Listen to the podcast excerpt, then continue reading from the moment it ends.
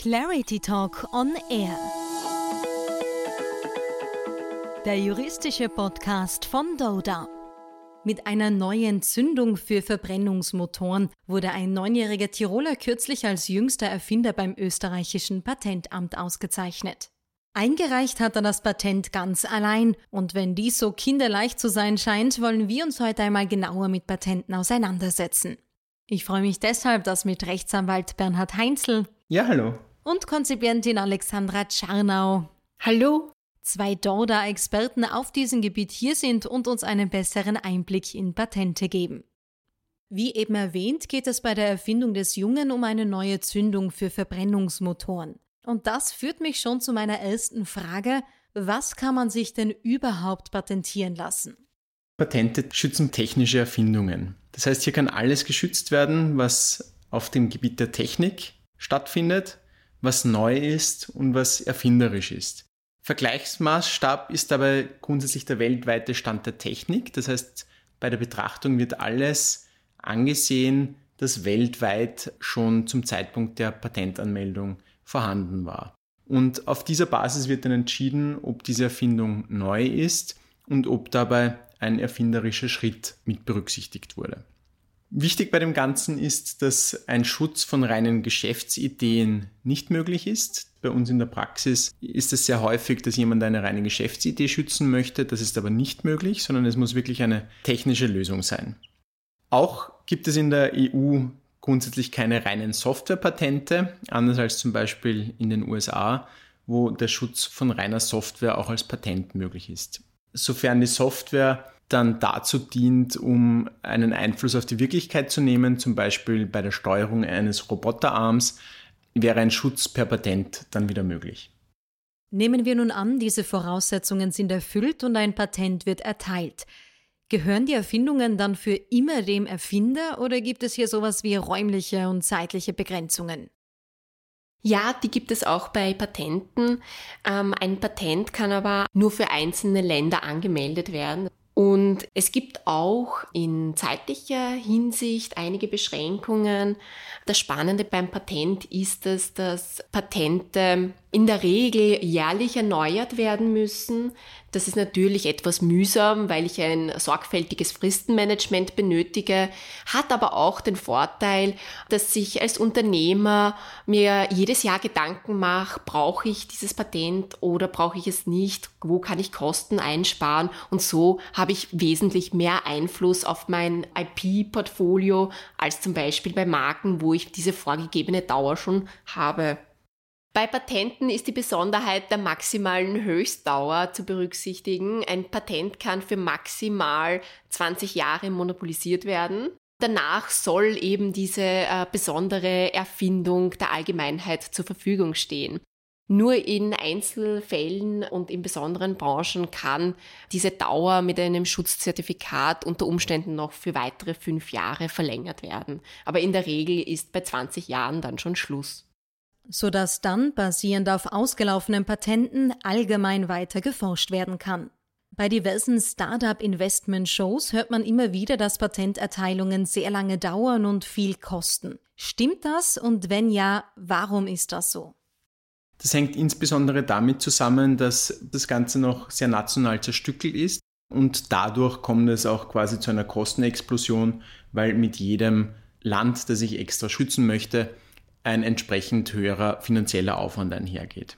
Das Ganze wird versucht, durch ein geplantes europäisches Einheitspatent in den Griff zu bekommen. Derzeit liegt es aber noch auf Eis und man wird sehen, ob das in den nächsten Jahren tatsächlich umgesetzt wird oder nicht. Von den Kosten her ist es so, dass ein österreichisches Patent ist man ab 530 Euro dabei.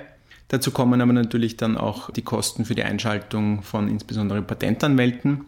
Die Patente werden ja nicht von uns Juristen geschrieben, sondern grundsätzlich von Patentanwälten, die vor allem eine technische Ausbildung haben und daher diese Erfindungen dann auch ähm, ordentlich zu Papier bringen können. Bei Patenten ist es so, dass man hier von einer durchschnittlichen Verfahrensdauer von grundsätzlich einmal eineinhalb bis zweieinhalb Jahren ausgehen kann. Man darf aber jedenfalls nicht außer Acht lassen, wie praktisch bedeutsam Patente auch sind. Das sieht man auch nicht zuletzt schon bei den von dir angesprochenen Startup-Investment-Shows, wo sich das ja sehr, sehr oft auch um Patente dreht. Patent gibt eben ein sehr, sehr starkes Recht, andere von der Nutzung einer solchen Erfindung auszuschließen. Das heißt, man hat dann den Markt quasi für sich und dementsprechend ist das auch aus wirtschaftlicher Sicht äh, für Unternehmen und auch für Startups ein sehr wichtiger Punkt. Und deshalb werden Patente so häufig verfolgt und deshalb gibt es auch so viele Anmeldungen, weil es eben einen wirklichen Mehrwert bringt. Ja, und diesen Mehrwert möchte man natürlich schützen. Wie verteidigt man deshalb Patente gegen Nachahmer? Patente kann man grundsätzlich entweder behördlich oder gerichtlich durchsetzen. Behördlich vor den Patentämtern kann man zum Beispiel Nichtigkeitsverfahren einleiten oder Einspruchsverfahren. Gerichtlich hingegen äh, macht man Unterlassungsbegehren, Schadenersatzbegehren, Auskunft oder die Beseitigung von rechtswidrigen Gegenständen zivilrechtlich, also mit einer Klage geltend. In der Praxis kommen meistens die Unternehmer zu uns und dann ergreifen wir gemeinsam mit unseren Patentanwälten die Initiative und setzen zunächst einmal ein Abmahnschreiben auf, weil sehr vieles auch außergerichtlich oder außerbehördlich schon bereinigt werden kann. Das hat dann natürlich den Vorteil, dass man kein Prozesskostenrisiko in dem Sinne trägt und das alles effizienter abhandeln kann. Im Zuge von derartigen Auseinandersetzungen kann sich aber auch herausstellen, dass ein Patent zu Unrecht erteilt wurde. Was bedeutet das und was sind die Folgen davon? Also ich habe ja zu Beginn schon über die sehr strengen Eintragungsvoraussetzungen gesprochen.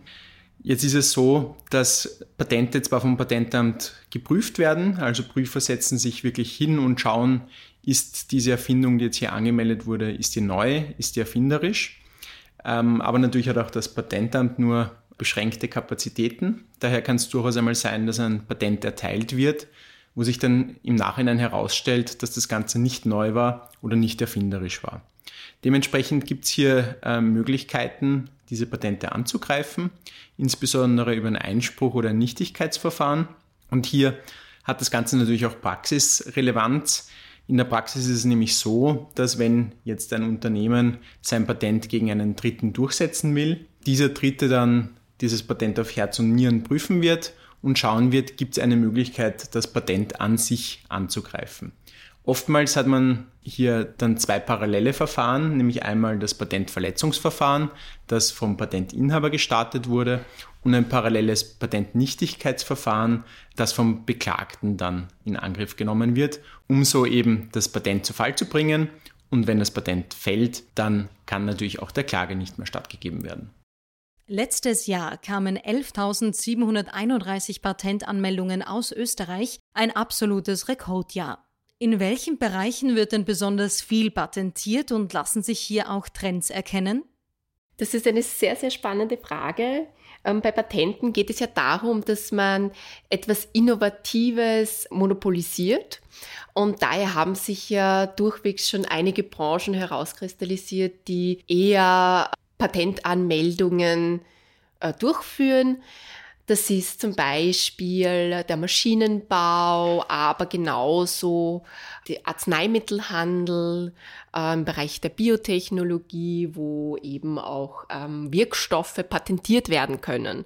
In den letzten Jahren haben sich besondere Trends abgebildet, die mehr in Richtung jetzt nicht Branche gehen, aber zum Beispiel wie Green Patents ja das Ziel haben, Patente für bestimmte Einsatzzwecke zu fördern. Also zum Beispiel in Technologien in den Bereichen Abfall, Windkraft oder auch Biomasse. Vielen Dank euch beiden für den sehr spannenden Einblick in die Welt der Patente. Herzlichen Dank, danke für das nette Gespräch. Vielen Dank. Und bei dieser Gelegenheit würden wir auch gerne nochmal auf unser äh, kürzlich erschienenes Buch hinweisen. IP in der Praxis, erschienen im Manz Verlag, wo es zu diesen und vielen anderen interessanten Themenbereichen noch wesentlich ausführlichere Infos gibt. Etwa zu Marken und Mustern, darüber sprechen wir dann in der nächsten Folge. Bis dahin, alles Gute.